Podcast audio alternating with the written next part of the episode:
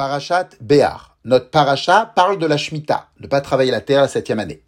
Comment savoir quand tombe la Shemitah? Ça a bien sûr des répercussions toute l'année concernant les prélèvements. Dans notre paracha, il est écrit que lorsque nous arrivons sur la terre d'Israël, après l'avoir conquise et s'être installés, nous devons observer les lois de Shemitah. C'est-à-dire, nous devons compter six années et faire reposer la terre la septième année. Compter encore six années et faire reposer la terre la quatorzième année, etc jusqu'à ce que nous arrivons à la Shemitah de l'année 49. Immédiatement après cette année vient le premier jubilé, le Yovel, nous devons également faire reposer la terre et appliquer encore d'autres lois qui sont particulières au Yovel. Puisque la Torah ne nous révèle pas quand aura lieu la prochaine Shemitah, celle qui passe après le jubilé, après le Yovel, alors il y a une discussion entre Rabbi Uda et Chachamim pour savoir est-ce que le Yovel fait partie du compte ou pas. Chachamim pense que l'année qui suit le Yovel, c'est la 51e année. C'est-à-dire qu'un cycle entier dure 50 ans. 7 Shmitot et un Yovel. Donc il y a 14 Shmitot tous les 100 ans. Rabbi pense que l'année du Yovel est également considérée comme la première année du cycle de la prochaine Shemitah. C'est-à-dire qu'un cycle entier pour lui dure 49 ans, 7 Shmitot. Donc il y a 14 Shmitot tous les 98 ans. Le Rambam propose de suivre l'opinion de Chachamim, mais il annule sa proposition du fait que les Géonim et les gens d'Israël ont tranché comme Rav Aujourd'hui, on se comporte de cette façon. L'année de la Shemitah vient tous les sept ans, sans exception, comme une horloge, et il n'y a aucun intérêt de compter le Yovel, les années du jubilé. La seule question qui reste est celle de la date d'ancrage, à laquelle on s'accroche, c'est-à-dire quelle est l'année à partir de laquelle le numérateur des sept a commencé.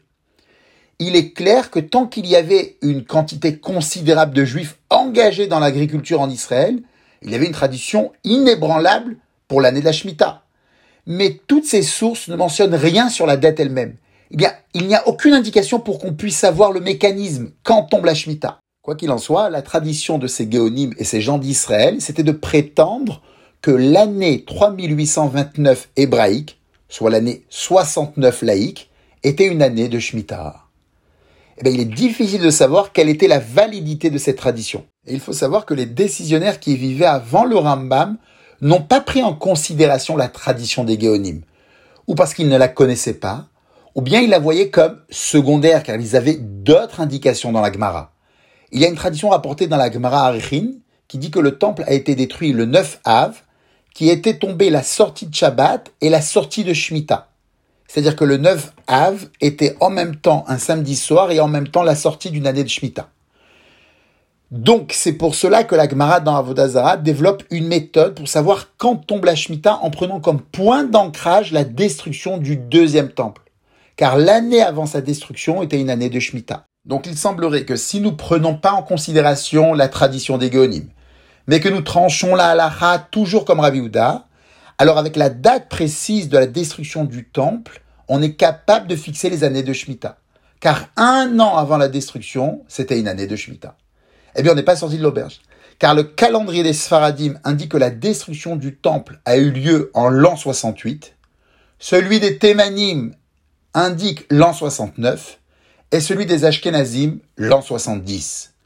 Les Thémanim, comme Rashi, s'appuie sur le Sefer Seder Olam, qui dit que le deuxième temple a été détruit dans sa 420e année, l'an 3829 hébraïque, c'est-à-dire l'an 69 laïque.